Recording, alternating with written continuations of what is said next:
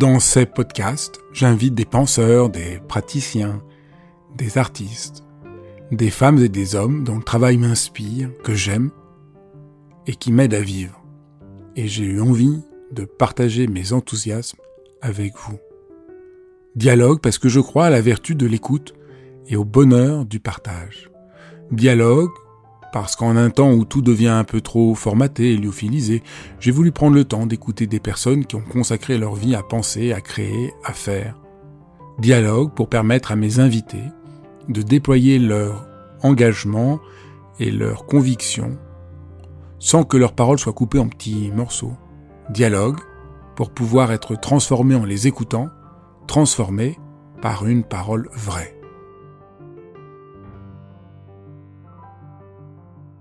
Aujourd'hui, je reçois Olivier Claire, que vous connaissez tous, puisque c'est lui qui a introduit les quatre accords Toltec de Ruiz. C'est aussi lui qui a introduit euh, la communication non violente et qui est engagé de manière euh, tellement féconde à essayer de voir comment vivre une spiritualité au quotidien. Et je vais euh, l'interroger tout particulièrement sur la voie du cœur, la voie du pardon, la voie de l'amour. Bonjour Olivier. Bonjour Fabrice. Je suis très content de te recevoir euh, pour parler de la spiritualité dont tu t'es vraiment engagé depuis longtemps à essayer de montrer à quel point la spiritualité est quelque chose de beaucoup plus simple qu'on ne le croit.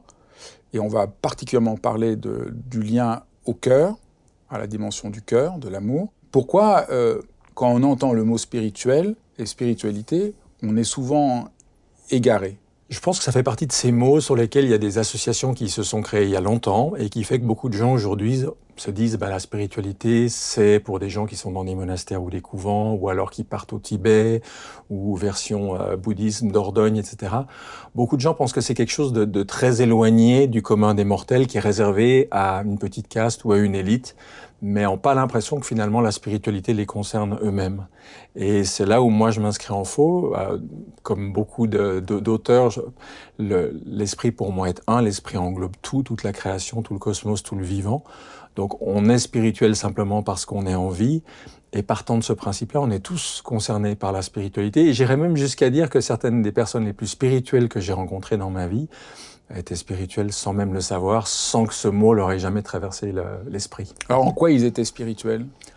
Ils étaient en spirituel, euh, ils étaient spirituels euh, en ce qu'ils étaient pleins d'amour, en ce qu'ils étaient, euh, par exemple, très doués dans, dans, dans un domaine dans, dans, lequel ils mettaient une, une, une, qualité, une attention, une perfection dans, le travail bien fait. Pour moi, il est spirituel. je vais prendre un exemple exprès inattendu, mais un, un sportif de génie qui est traversé par la grâce. Je pense à Nadia Comaneci euh, euh, dans les années 70 euh, avec ses, ses, 10 sur 10 aux Jeux Olympiques. Je pense à, à certains coups d'un Federer au tennis ou d'un Zidane au foot. Il y a des moments où on voit des gens traversés par la grâce. Pour moi, ils sont à ce moment-là traversés par l'esprit. Euh, n'est pas spirituel seulement quelqu'un qui médite ou qui prie, euh, quelqu'un qui a de l'amour, quelqu'un qui a de la sagesse, quelqu'un qui est habité par la beauté ou la, ou, la grâce et qui la manifeste, pour moi, il manifeste des, des, des traits éminemment spirituels. Tu dis aussi que être spirituel, c'est être intensément vivant. Oui, ah oui, exactement, parce que c'est, je crois, la marque de fabrique des gens les plus spirituels que j'ai rencontrés. C'était pas des gens détachés de tout, planant dans les hautes sphères. C'était des gens qui, étaient incroyablement vivants et vivants dans tout, vivants dans leur façon de faire la cuisine, de jouer, je dis n'importe quoi, à la pétanque ou au billard, vivants dans, dans leur façon de gérer une entreprise. Euh, euh, c'est des gens desquels rayonnait une énergie qui était contagieuse.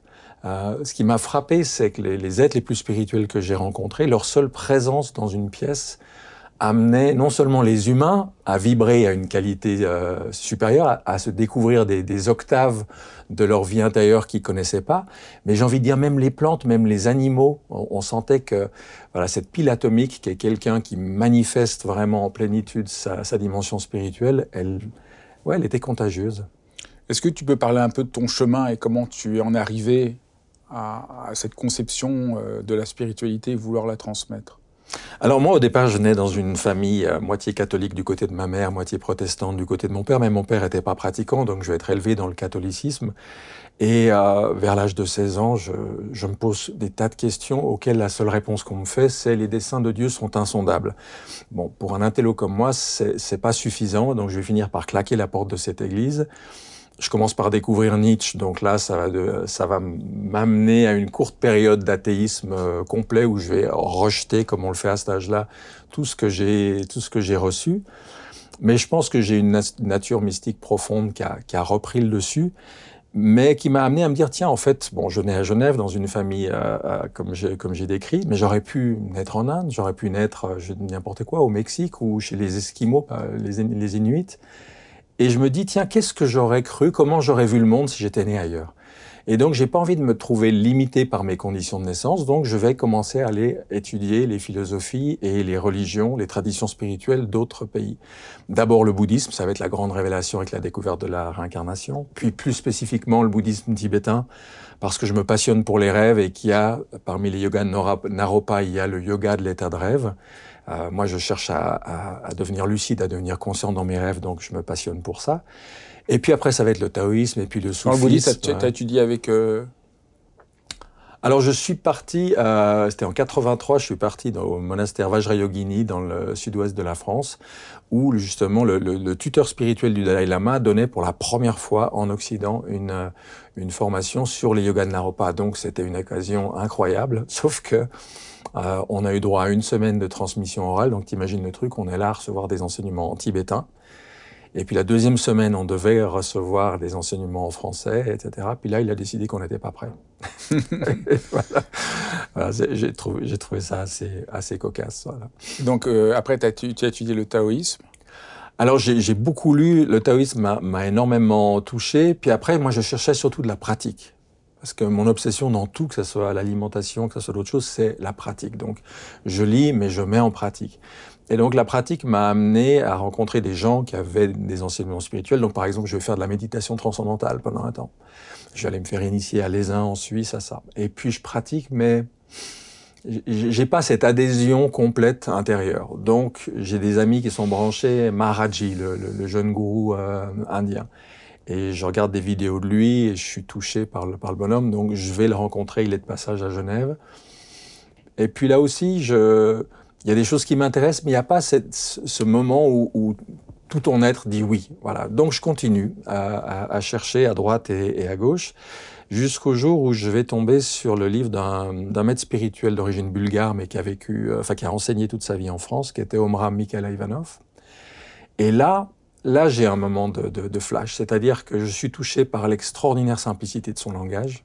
On n'est pas chez Rudolf Steiner, chez Alice Bailey, chez des gens qui ont, qui ont une dimension incroyable, mais qui sont pas accessibles au, au commun des mortels. Là, c'est un enfant de 10 ans peut lire un, un, un bouquin d'Ivanov. Donc, je suis touché par ça. Je suis touché parce que je retrouve mes racines chrétiennes, mais avec tout ce qui m'avait fait défaut dans l'Église catholique, c'est-à-dire tout d'un coup, j'ai les clés du langage symbolique qui est celui aussi bien de l'Ancien que du Nouveau Testament. Donc tout d'un coup, ces textes prennent corps, sens et vie dans, ma vie ici maintenant. Et donc ça va déterminer chez moi l'envie de, m'engager dans, cette voie-là et qui va m'amener à venir en France. C'est comme ça que j'arrive en France en 86 et que je vais vivre 11 ans dans une petite communauté qui a décidé de prendre cet enseignement comme, base de son fonctionnement. Et c'est ça qui va nourrir, disons, euh, ton idée d'une spiritualité très concrète Oui. C'est-à-dire que là, je vais trouver deux choses. Je vais trouver, d'une part, comme je disais, le côté chrétien. Je vais trouver aussi le rapport à la nature qui est très important. Moi, j'adore Victor Hugo parce qu'il y y a ces, ces, deux fibres chez lui. Il y a un, une dimension complètement mystique, mais il y a aussi une façon de parler des arbres, de parler des fleurs, de l'araignée, de, de, des moindres éléments du vivant que je trouve absolument euh, extraordinaire. Donc je retrouve ces, ces deux choses-là euh, dans l'enseignement d'Ivanov, et puis avec un côté très pratique, c'est-à-dire qu'effectivement, euh, tout, tout, est spiritualisé, la façon de boire, de manger, la façon d'être dans la nature. Il y a une manière de, de mettre de la, de la conscience dans, les moindres gestes du quotidien. Et ça, ça me parle parce que avoir une spiritualité qui se limite à une heure à la messe ou à la mosquée ou à la synagogue, euh, et, puis le restant de la semaine, on n'est pas dedans, moi, ça m'allait pas. J'avais vraiment besoin que la spiritualité transforme finalement tout mon, mon quotidien. C'est pour ça que tu as choisi ces 40 verbes qui sont 40 manières d'essayer euh, d'habiter la spiritualité au quotidien. Oui, alors, ce qui est rigolo, c'est qu'au départ, j'en avais 21. Euh, parce que j'avais un format imposé par l'éditeur, donc tant de signes, et moi, je sais faire du sur-mesure. Sauf qu'arrivé au, au bout du bouquin, je me dis, mais en fait, moi, j'ai pas tout dit. Donc, je me dis, je vais faire un tome 2. Et en, continuant d'écrire, j'en écris 19 de plus. Et puis, c'est l'éditeur qui m'a dit, non, ça serait dommage de faire deux livres, on va en faire un seul. Donc, 19 plus 21, ça a donné ce chiffre de 40, mais c'était pas du tout mon idée de tomber sur un chiffre rond comme ça. Il y a une anecdote que je trouve... Euh éclairante pour euh, résumer un peu ton propos. C'est euh, deux moines qui sollicitent une audience au pape pour lui soumettre une requête. Peut-être tu peux la raconter. Ah, c'est une histoire que j'adore. Et en fait, les elle est vraie? Ah, non, je pense pas, mais, mais elle est tellement jolie et tellement riche de sens. Donc ils sont les deux là dans la salle d'attente. Et puis euh, le premier est reçu, l'audience est courte. 5-10 minutes après, il ressort. Le deuxième, il va à son tour. puis les deux se retrouvent après. Donc évidemment, curieux, l'un demande à l'autre, alors euh, ça s'est bien passé, le, Saint-Père a accédé à votre requête Il dit oui, oui, tout à fait. Et vous, ben non, moi malheureusement, non. Et l'un demande à l'autre, alors quelle était votre demande? Il dit, ben moi j'ai demandé si c'était possible que je fume en priant, et il m'a dit non, pas question. Et vous? Ben Moi, j'ai demandé si je pouvais prier en fumant, puis il m'a dit oui, pas de problème. et elle est magique, cette histoire, parce qu'elle elle résume avec humour notre choix qui est est-ce qu'on va profaner le sacré ou est-ce qu'on va sacraliser ce qui est profane? Est-ce qu'on va mettre de la conscience dans quelque chose de banal, comme fumer? Moi, j'ai rencontré des, des chamans amérindiens en Californie, la tribu des Yurok. Euh, ce chaman-là, il tirait juste quatre bouffées d'un tabac en plus qu'il allait chercher lui-même en Arizona et qu'il faisait sécher. Mais ces quatre bouffées, c'était quatre offrandes. C'était un, moment, un moment sacré. À l'inverse, on a tous des connus des gens qui récitent leur chapelet en pensant complètement à autre chose. C'est un acte machinal, automatique, qui a perdu toute dimension véritablement sacrée.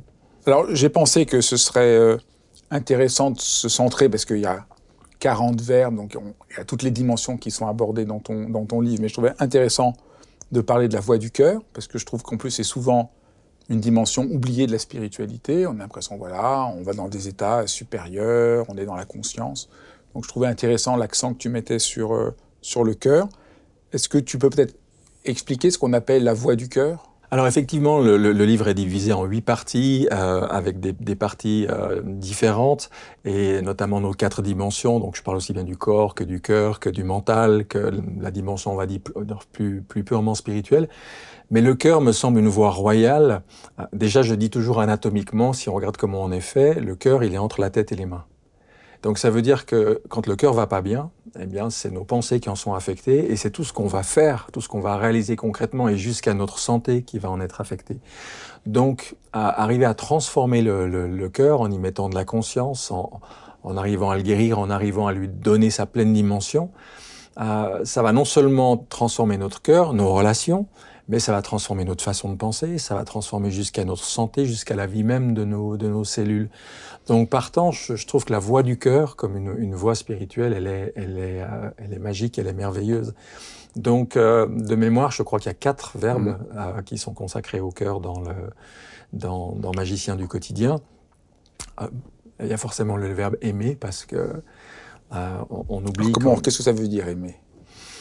Aimer, ben alors, je crois qu'on pourrait passer une journée entière rien que sur, sur ce verbe, euh, mais lorsqu'on laisse, pour, pour, moi, une des notions fondamentales que j'explique dans le livre, c'est qu'on est des, est des capteurs. C'est-à-dire l'amour, la, c'est pas un truc qu'on produit, c'est quelque chose qu'on laisse passer à travers nous. De la même manière que l'intelligence, la lumière, la sagesse, c'est aussi quelque chose qu'on laisse passer à travers nous. Et lorsque l'amour passe à travers nous, lorsqu'on le laisse s'exprimer à travers notre regard, à travers nos gestes, à travers notre simple présence quelque part, ben on devient comme un, j'ai envie de dire une, antenne relais du divin, de quelque chose qui, qui peut se manifester à, à, travers nous. Petite parenthèse, c'est ce qui m'avait amené à vouloir rencontrer Miguel Ruiz quand j'ai traduit les accords Toltec, c'est me dire, voilà, là, en lisant ce livre, j'ai l'impression d'avoir affaire à un être qui est une manifestation de cet amour inconditionnel dont tout le monde parle, mais qu'avant de rencontrer Miguel, j'avais jamais croisé. Euh, pour moi, Miguel Ruiz, petite seconde parenthèse, c'est son enseignement, c'est un enseignement spirituel de l'amour. Ma rencontre avec lui, 15 années après avoir, avoir vécu en communauté, c'était une façon de découvrir vraiment l'amour comme voie spirituelle. Pour moi, tout ce qu'il enseigne, son deuxième livre, hein, après les accords Toltec, c'est la maîtrise de l'amour. C'est vraiment cette vibration-là pour moi qu'il euh, transmet, et ça a été une vraie et importante rencontre pour moi, justement parce que euh, il m'ouvrait, il me donnait accès à cette spiritualité du cœur. Donc, ce qui est très important dans, ce que tu as rappelé, c'est que l'amour, c'est pas un effort euh, volontaire que quelqu'un produit, c'est plutôt une manière de se mettre en résonance à quelque chose qui est plus grand que nous. Voilà. Et ça, c'est vraiment une des grandes mécompréhensions de l'amour euh, qui existe aujourd'hui.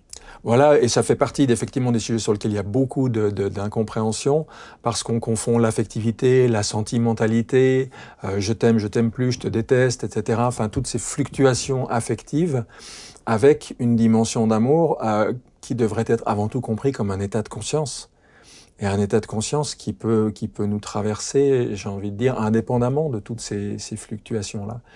Dans les enseignements spirituels, on trouve souvent une, une distinction entre ce qu'on appelle le corps euh, astral, entre, on va dire, le, le, niveau affectif, qui est celui de la plupart d'entre nous au quotidien, puis ce qu'on appelle le corps bouddhique, qui est le cœur supérieur, qui est cette dimension d'amour qu'on cherche à accueillir en nous. On devrait représenter le cœur comme une coupe finalement qui est faite pour recevoir euh, cet amour, mais qui vient de tellement plus loin que nous. Je pense que tous les grands mystiques l'ont ressenti. Il y, a, il y, a, un niveau où l'amour, c'est la, la, force même qui unit euh, les particules élémentaires, les électrons et les protons, les neutrons, qui unit les cellules, qui, qui, qui fait tenir tout dans ce monde. S'il n'y avait pas cette, cette force de cohésion et d'unité, il n'y aurait rien. On, on est fait de ça, littéralement. Le deuxième mot, c'est remercier. Ah oui, alors ça, ouais. Ouais, alors ça, c'est un mot magique. Euh, je pense que la gratitude, c'est pour moi une, vertu, une qualité fondatrice, dans le sens de fondement de ce sur quoi le reste repose. Et je pense que c'est une des choses les plus simples qu'on peut transmettre, par exemple, aux enfants. Moi, je l'ai fait avec mes garçons, euh, quand ils sont tout petits, quand on couche ses enfants, et leur dire, tiens, euh, au début, trouve trois choses pour lesquelles dire merci pour, pour ta journée. Alors, 3, ça va, ça va vite. Et puis, rapidement, on passe à 5. Puis à 10, puis à un moment, on est obligé d'arrêter les gamins parce qu'ils se disent Ah oui, mais en fait, il y a les parents, puis il y a le pays où on est né, puis il y a la nourriture qu'on a mangée. Puis... Et, et, et c'est comme si la conscience s'élargit avec la gratitude de se dire Mais en fait, en fait, tout nous est donné. La vie nous est donnée, l'air que je respire m'est donné, l'eau que je bois m'est donnée, même si je la paye parce qu'elle est en bouteille. La nourriture, elle m'est donnée aussi, elle m'est donnée par la nature, même si je, paye des intermédiaires pour la cultiver. Et, je trouve qu'il y a dans la, gratitude quelque chose qui nous ouvre à l'humilité, à la conscience de ce plus grand que soi, dont tout nous vient. Et la gratitude nous évite de tomber dans le mécontentement, qui est quand même un trait assez marquant euh, chez nous en France. Hein, on dit que les Français sont des râleurs, qu'on trouve toujours quelque chose euh, contre lequel pester et être mécontent. La gratitude, c'est l'antidote de ça. Euh, j'ai un ami d'ailleurs qui, euh, qui s'était formé avec moi à faire des cercles de pardon et qui a développé maintenant des cercles de gratitude et je trouve que c'est une idée magnifique. Et tu insistes vraiment sur le fait que la gratitude, ça s'apprend et que faire ces exercices de gratitude, ça, voilà une manière de spiritualiser sa vie. Ah carrément, carrément. Et, et, le, fait de répéter merci, les gens vont chercher des mantras en, Inde ou au Tibet, et il y en a des magnifiques, Om Mani Padme Hum, Om Namah Shivaya, etc. Et ils sont magnifiques, ils sont puissants, ils sont extraordinaires. Mais j'aime bien dire aux gens, vous savez, merci, c'est un mantra. Et c'est un des mantras les plus extraordinaires que vous puissiez utiliser. Répétez-le du matin au soir, et regardez ce qui se passe en vous. Faites-le juste une journée. J'adore dire aux gens, jouez avec les spiritualités, amusez avec vous. Prenez un de ces verbes et puis testez-le. Puis voyez par vous-même qu'est-ce que ça fait. Par exemple, quand j'ai passé une journée entière, je me réveille le matin, je dis merci pour la vie. Merci peut-être pour le, compagnon ou la compagne que j'ai à côté de moi. Merci pour mes enfants. Merci pour l'emploi que j'ai. Ou si j'en ai pas, peut-être merci pour les allocations de chômage. Et, et ainsi de suite. Et au début, ben, merci, ça va inclure tout ce qu'il y a de chouette, tout ce qu'il y a de bon, tout ce qu'il y a de bien. Puis un jour, on se rend compte que ben, on peut même remercier pour certaines maladies, pour certains accidents, pour certains inconvénients qu'on a eu dans la vie, mais qui finalement nous ont permis de faire telle rencontre ou de développer telle ressource ou telle richesse intérieure qu'on n'aurait pas développé sinon. Donc notre cercle de gratitude, il s'élargit de plus en plus jusqu'à un moment où on a presque envie de dire merci pour tout. Euh, moi, j'ai croisé des gens, je pense à, Mina, Mina Goll, Mina Compagnon, euh, qui est capable aujourd'hui de dire merci pour une vie où elle a vécu des choses que la plupart d'entre nous ne souhaiterions pas à notre pire ennemi, avoir perdu ses deux enfants en bas âge dans des conditions dramatiques. Mais quand on voit la femme que c'est devenu aujourd'hui, une incarnation de la joie, eh bien, elle dit merci parce que les drames qu'elle a connus il y a 30 ans ont fait d'elle, parce qu'elle a su transformer ce plomb-là en or, ont fait d'elle la femme qu'elle est aujourd'hui. Quel est le lien que tu fais entre le remerciement et l'amour? La gratitude, pour moi, elle, ouvre le cœur. Euh, quand, je, les années que j'ai consacrées au pardon, je disais le, le pardon, c'est la guérison du cœur. La gratitude, c'est le chant du cœur. C'est-à-dire un cœur qui est, qui est ouvert, un cœur qui aime. Il se répand en gratitude, il se répand en louange. Il trouve chaque jour et à chaque instant des occasions de dire, de dire merci. Euh, oui, pour moi, c'est une manifestation de l'amour, la, la gratitude. C'est une prise de conscience de tout l'amour qui nous est donné, de, tout ce que, de tous ces dons qu'on reçoit, et c'est une façon de témoigner de la reconnaissance. C'est un beau mot, reconnaissance. Ça donne l'idée de quelque chose qui, qui vient en retour pour tout ce qui nous a été donné au, au, départ. Alors tu, tu l'as dit, la, guérison du cœur, c'est le pardon. Ouais. Tu t'es vraiment engagé pendant des, depuis très longtemps dans des cercles de pardon, à expliquer ce que c'est le pardon. Peut-être on peut rappeler ce que c'est le pardon, parce que là aussi, c'est pas ce qu'on croit. Exactement. Et effectivement, moi j'ai grandi dans une religion où le pardon est quand même euh, euh, très important, le christianisme, euh, et en l'occurrence le, catholicisme. Sauf que le pardon, je dirais qu'avant d'avoir rencontré Miguel Ruiz au Mexique, j'en avais une compréhension assez basique, comme un truc qu'on fait si on est un bon chrétien, si on est gentil, si on est mignon. mais c'était intellectuel, c'était pas vécu, c'était pas ressenti, en tout cas pas dans mon cœur et, et pas dans mes cellules. Et euh, quand je pars rencontrer Miguel Ruiz en 99, je vais pas du tout pour approfondir le pardon. Il en dit quelques mots dans les accords Toltec, il en parle aussi dans la maîtrise de l'amour, mais c'est pas, on va dire, le sujet. Moi, je pars pour rencontrer cet homme, je pars pour approfondir ces accords. Sauf qu'il va me faire vivre une expérience là-bas qui va littéralement changer ma vie. Il y a un avant et un après. Et à travers cette expérience, tout d'un coup, d'abord, je vis ce que c'est que le pardon. Et ce que je vis, c'est de me dire, waouh, en fait, le pardon, c'est la guérison du cœur. C'était quoi cette expérience? Alors, je l'ai raconté des milliers de fois, euh, euh, mais disons en, en, de manière très concise. Euh, il va, il va me demander d'abord, on est, on est un petit groupe, on a la chance à l'époque, il n'est pas encore très connu, donc d'être un petit groupe, moins d'une vingtaine de personnes. Il va d'abord me demander euh, de demander pardon à chacune des personnes présentes. Alors au début, moi je comprends pas, on se connaît à peine, ça fait 24 heures, enfin 48 heures qu'on est là. Euh, mais s'il y a une chose que je sais, c'est qu'il y a des choses, faut les faire pour les comprendre. Donc j'ai suffisamment confiance en cet être-là euh, et je fais ce qu'il me, ce me demande de faire. Et déjà là, avec les, les, les 15-20 personnes qui sont là, quand je défile devant chacune, à la regarder un moment dans les yeux et dire simplement je te demande pardon, tout d'un coup, il y a un déclic. Je me rends compte qu'à travers ces personnes qui sont là, je suis en train de demander pardon à tous les hommes, les femmes, tous les gens avec lesquels j'ai des nœuds relationnels, des trucs coincés. On m'offre un échantillon d'humanité. C'est pas à ces personnes-là que je suis en train de demander pardon, on se connaît à peine, mais à travers elles, je sens que je suis en train de dénouer des nœuds relationnels. Donc ça, c'est déjà une sacrée prise de conscience. En fait, je vis ce qu'on appelle un processus transpersonnel à travers eux. Deuxième étape, il me demande de demander pardon à mes boucs émissaires, c'est-à-dire à tous ceux qu'on diabolise. Et ça, c'est pas compliqué. Chaque jour, il suffit d'ouvrir le journal, ouvrir la télévision, la radio, on nous dit qu'il faut détester aujourd'hui. Qui sont les méchants? Qui sont ceux qui sont responsables du mal, de la violence, de ce qui va pas dans le monde? Et on se sent parfaitement autorisé à répandre dans l'atmosphère notre haine et nos jugements. Et Miguel, il me dit, demande leur pardon d'utiliser ce qu'ils disent et ce qu'ils font pour garder ton cœur fermé.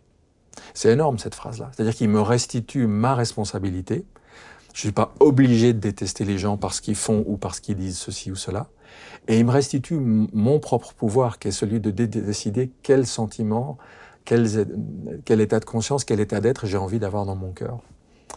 Troisième étape, il me demande de demander pardon à plus grand que moi. Lui m'a dit demande pardon à Dieu. Mais en France, je me suis rendu compte que Dieu, c'est un mot qui coinçait pas mal de gens. Donc je dis demandez pardon à plus grand que vous. Ça peut être la nature, la source, l'univers. Aujourd'hui, les gens mettent plein de mots derrière. Et Miguel me dit quelque chose d'intéressant. Il me dit même ça, on est capable d'utiliser pour fermer son cœur. Et, effectivement, on a tous entendu des gens dire euh, il était où Dieu dans les camps de concentration? Il est où Dieu aujourd'hui en Syrie, en Afghanistan euh, ou ailleurs? Il est où Dieu quand une femme se fait violer ou un enfant est victime d'un pédophile? Et quand on dit ça, on se rend pas compte qu'on instrumentalise ce qu'il y a de plus sacré, ce qu'il y a de plus lumineux, divin, pour barboter dans ces sentiments négatifs.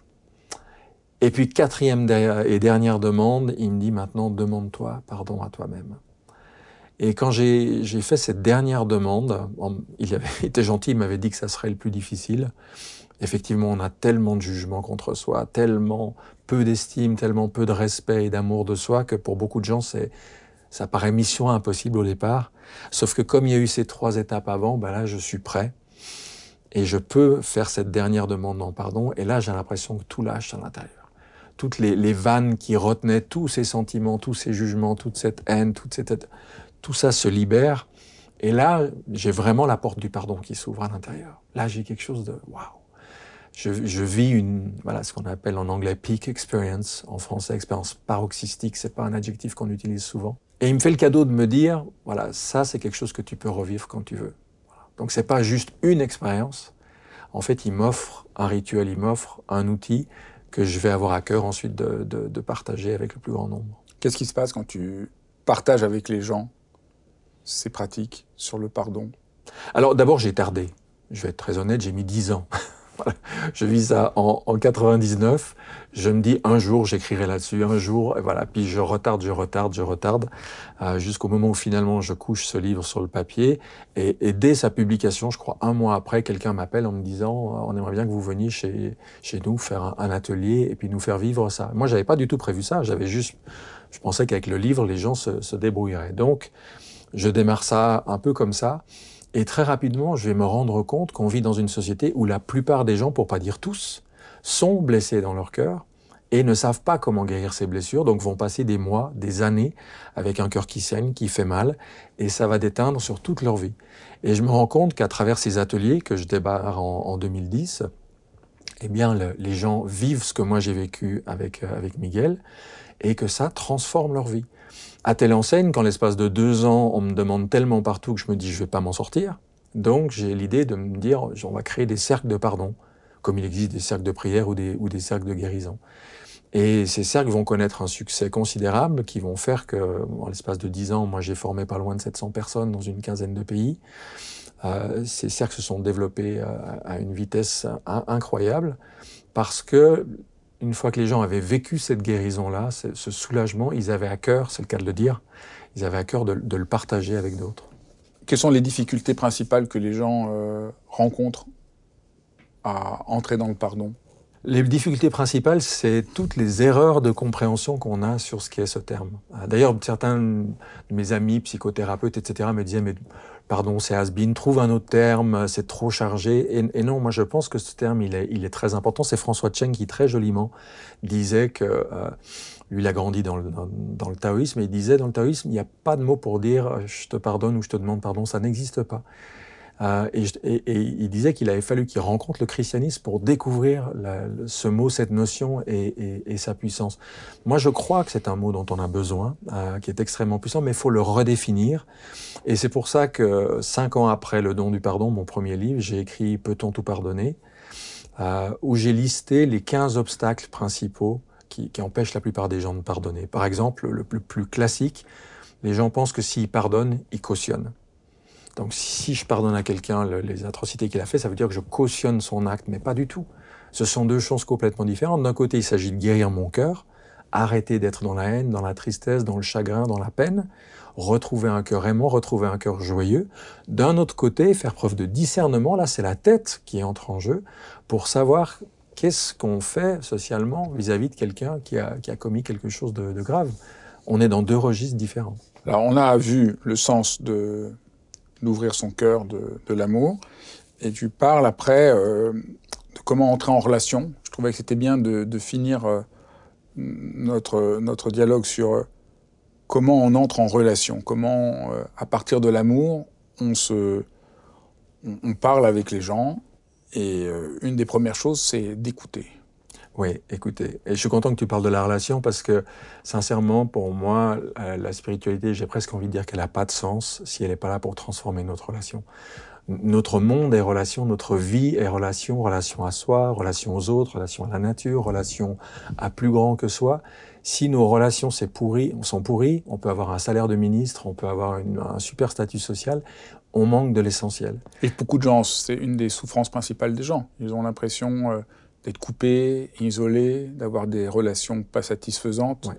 C'est quand même euh, un des problèmes majeurs. Et peu de gens pensent que c'est la question spirituelle qui va aider à transformer euh, les re leurs relations. Oui, alors que je, je pense que la, la, la spiritualité, elle, elle, peut nous donner l'occasion vraiment de vivre des relations qui sont complètement euh, épanouissantes, qui, qui vont, même lorsqu'elles sont difficiles, vont nous faire, vont nous faire grandir, vont nous faire euh, avancer. En ça, je, je, rejoins mon ami Aruna Lipschitz, hein, qui parle, qui dit, on a parlé de développement personnel pendant, pendant 40 ans. Il serait temps de parler de développement relationnel, voilà. D'un développement qui, finalement, c'est pas juste moi, ma vie, mes histoires, mais c'est toi et moi. Et comment on fait pour avancer et grandir ensemble? Parce que, parce que l'essentiel d'une vie humaine est là. Alors, comment on fait? on va y a écouter. Ouais, alors écouter, déjà, ça c'est énorme. Pourquoi j'ai mis ça en premier? Parce que euh, j'ai eu une, une, une, autre grande chance dans ma vie, qui est celle de, de, de découvrir le, le, manuscrit en anglais du livre de Marshall Rosenberg sur la communication non violente, et d'aller en 98 suivre une, une, semaine de formation avec lui. Et je dis toujours que je suis sorti de cette semaine de formation avec une deuxième paire d'oreilles.